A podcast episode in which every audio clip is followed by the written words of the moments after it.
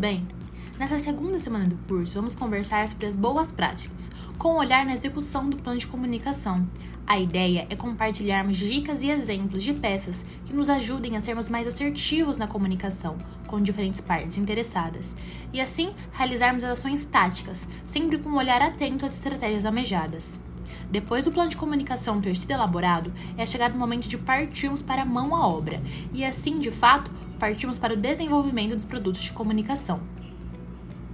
Já entendemos que há diferentes formas de linguagens e abordagens do objetivo de comunicação e que as estratégias buscadas visam estabelecer o contato, relacionamento e posicionamento. Por último e não menos importante, o processo comunicativo deve ser moldado com um olhar na realidade do contexto do público-alvo, ou ator, se preferir. Durante a auditoria, há comunicações administrativas, tais como ofícios e e-mails, reuniões e ainda há a possibilidade de se desenvolver um painel de referência, em especial nas de natureza operacional. Também podemos nos valer de algumas peças de alguns produtos da comunicação institucional para nos conectarmos melhor aos diferentes stakeholders que se inserem naquela ação de controle. Sabemos também que o relatório é por si só uma das principais peças de comunicação, daí a necessidade dele ser estruturado e pensado para o entendimento, nunca perdendo de vista a concisão e a preocupação em proporcionar informações úteis para os processos de tomada de decisão de seus usuários. No caso da comunicação processual, atualmente a responsabilidade cabe à Secretaria de Gestão de Processos com providências para expedir comunicações processuais e para realizar o controle de prazos. Nesse ponto de contato, assim como nos demais, é importante que nunca deixemos de ser claros e respeitosos, independentemente do teor do conteúdo que estamos incumbidos a comunicar. Nesses e em quaisquer outros pontos de contato, busca-se sempre evitar o ruído de comunicação. O ruído pode ser uma intenção não dita ou as claras de uma mensagem dúbia, que possibilite outras interpretações. Pode ser ainda que o ruído ocorra em razão da mensagem em si, mal escrita e confusa, e também pode haver ruído por desconhecermos totalmente a realidade de quem receberá. E quando falamos sobre a realidade em que pessoas se inserem, temos que entender o cenário em que vivemos, o momento atual de vida envolve. Leitura em tela, volume excessivo de informações, a linguagem visual mais intuitiva que a escrita, baixa proficiência em leitura. No Brasil, temos um cenário desolador, Pesquisas apontam que 29% de analfabetos funcionais e apenas 12% de pessoas com proficiência em leitura. Acesso a informações como um direito constitucional. E acesso não só à obtenção da informação, é também a compreensão. Foco deve estar no leitor. As pessoas estão sem tempo, é preciso respeitar o tempo das pessoas e, assim, reduzir o custo de processamento cerebral de comunicação. Estratégias de sucesso no mundo digital também passam pelas simplificações dos textos. Então, qual é a dica para uma boa comunicação escrita?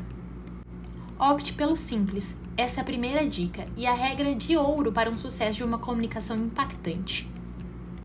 É de Leonardo da Vinci a frase: a simplicidade é a maior sofisticação. O mundo já está demasiadamente complexo para que nós sejamos mais um fator a complicar o dia a dia das pessoas. Ao escrevermos, deixamos de lado o burocrates que se caracteriza por frases longas e uso de palavras pouco frequentes.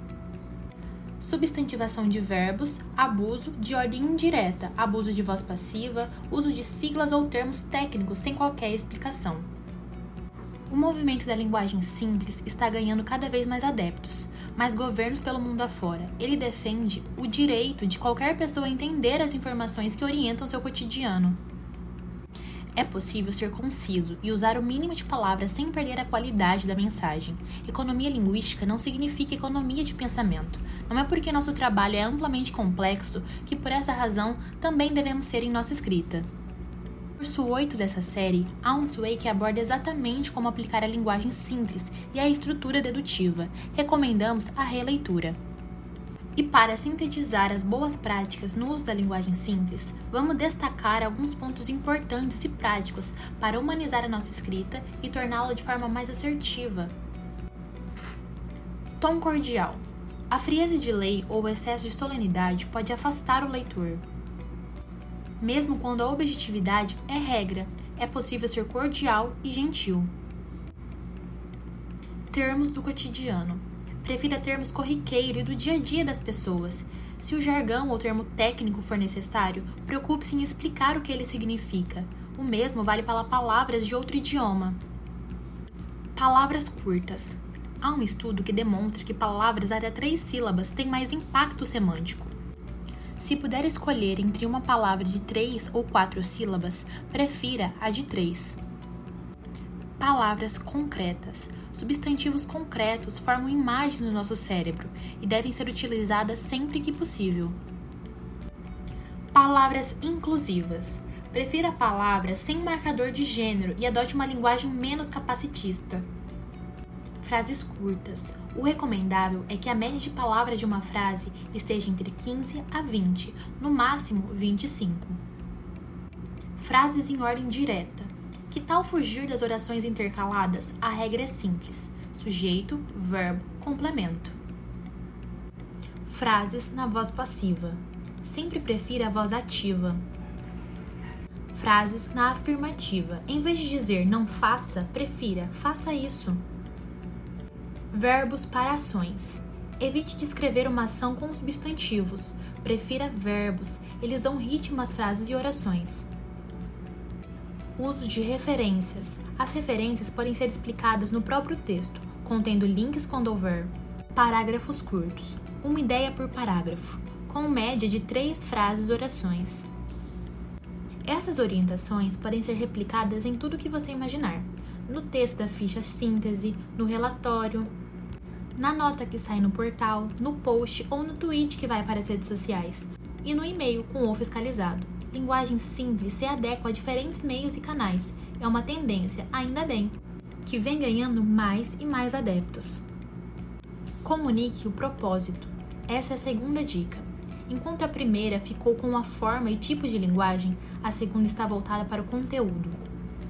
E para falarmos sobre conteúdo, vamos voltar um pouquinho lá no nosso primeiro encontro e relembrar o conteúdo do Sway 1, quando conversarmos sobre o que caracteriza uma auditoria bem-sucedida. Entendemos que a definição de sucesso de uma auditoria vai além da entrega de um relatório bem escrito, fruto de um trabalho realizado com observância das normas e boas práticas de auditoria. Desejamos que uma auditoria, além de bem feita, tenha impacto na melhoria da administração pública e na vida dos cidadãos. E nisso, a comunicação bem pensada e executada desempenha papel fundamental. Em termos de conteúdo, uma das formas de mobilizar o ator é começar pelo porquê. Em As Armas da Persuasão 2.0, Robert Cialdini reforça que um princípio bem reconhecido do comportamento humano diz que, quando pedimos a alguém que nos faça um favor, vamos ter mais sucesso se dermos um motivo. As pessoas simplesmente gostam de ter motivos para o que fazem. É bem provável que você já tenha lido ou ouvido falar sobre os livros do autor Simon Sinek.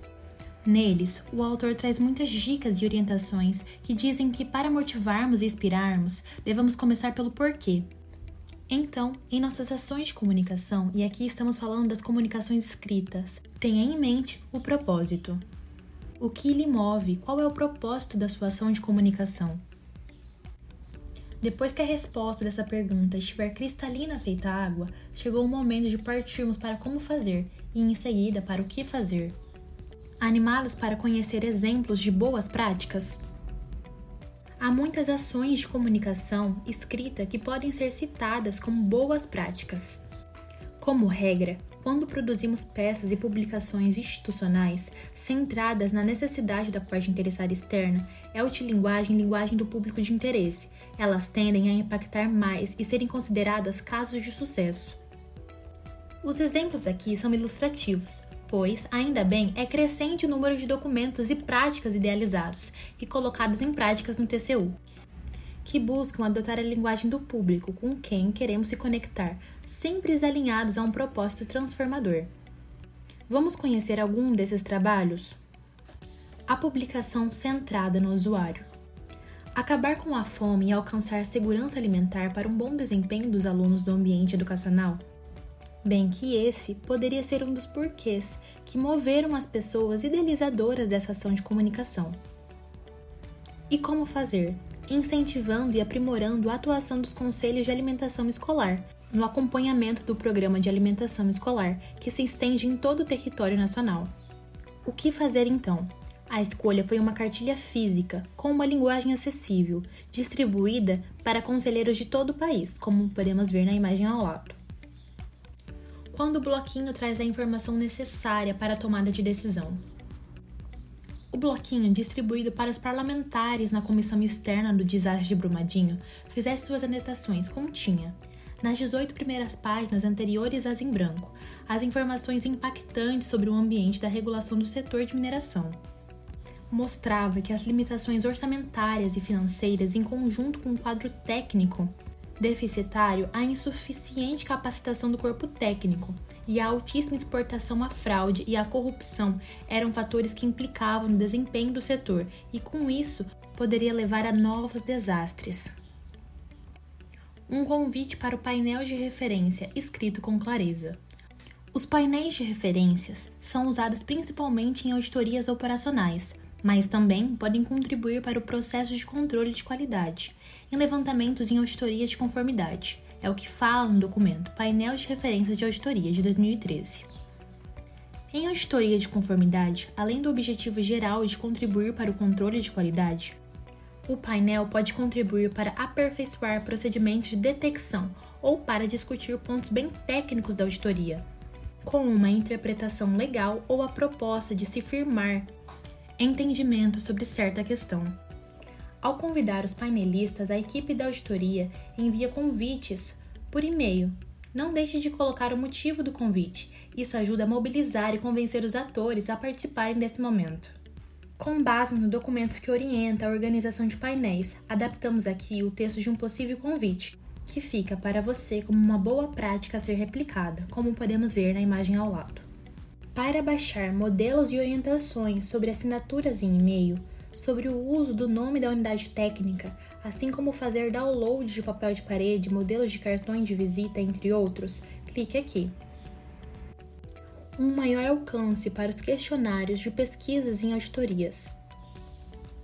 Sabemos que a equipe de auditoria pode realizar pesquisas para colher dados primários, não disponíveis em bancos de dados da administração pública, ou para colher dados que permitam testar a confiabilidade dos que já estão disponíveis. A partir disso, os dados coletados são analisados e que permite extrair evidências que darão suporte aos achados da auditoria. Sabemos, portanto, dos resultados de uma pesquisa ou de um questionário bem feito e estruturado. Para convencer outras pessoas a responderem questionários não obrigatórios, uma razão é, logo no início, demonstrar o que se busca com a coleta, qual é a realidade a ser transformada. Ao convidar alguém para participar de uma pesquisa, tenha isso em mente.